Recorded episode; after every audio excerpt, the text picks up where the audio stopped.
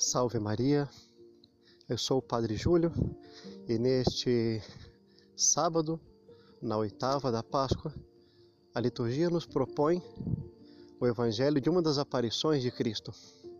Nosso Senhor, após a sua paixão, ele ressuscita dos mortos e é, é do desejo de Nosso Senhor comunicar essa alegria da ressurreição a todos aqueles que sofreram com a sua paixão e com a sua morte.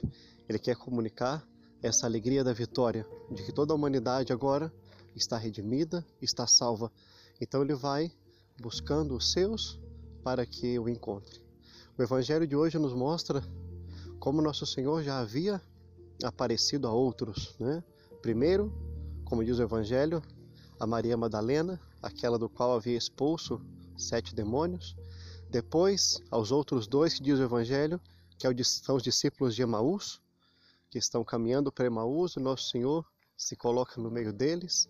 E quando Maria Madalena e também os discípulos de Emaús eles retornam e dizem aos discípulos que Cristo havia ressuscitado, que haviam visto a Cristo ressuscitado, os discípulos não quiseram acreditar.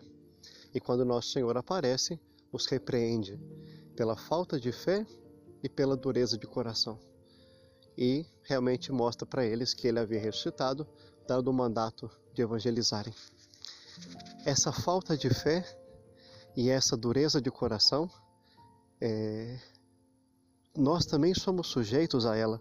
É muito fácil de que também nos, nos acometa esse mesmo mal e que pode trazer muito dano para nossa alma. Assim como os discípulos que conviveram com Cristo, que presenciaram seus milagres, que aprenderam tudo dele, viram quem era o Mestre, quem era o Messias. A dor da paixão e da perda de Cristo foi tão forte que não conseguiam passar dessa perda de Cristo para a alegria da ressurreição. Como que foi uma tristeza tão grande e uma dor tão grande que os impedia agora de gozar dessa alegria.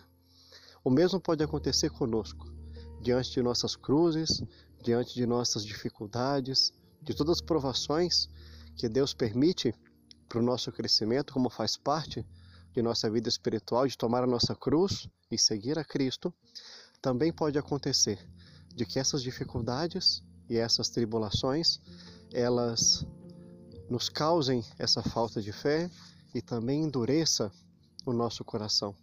Por isso temos que todos os dias pedir a nosso Senhor que possa sempre aumentar a nossa fé, já que é uma virtude sobrenatural, é algo que tem que ser dado por Deus e infuso por Ele em nossas almas.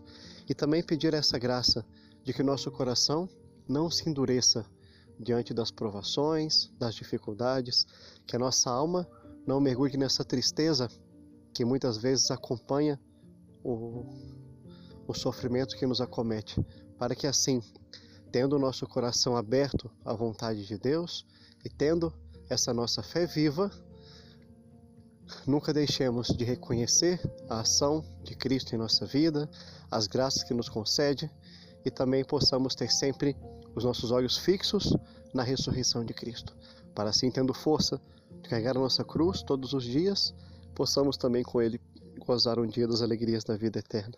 Vamos pedir à Santíssima Virgem hoje que possa nos alcançar essa graça, de nos livrar desses dois males, da falta de fé e da dureza de coração.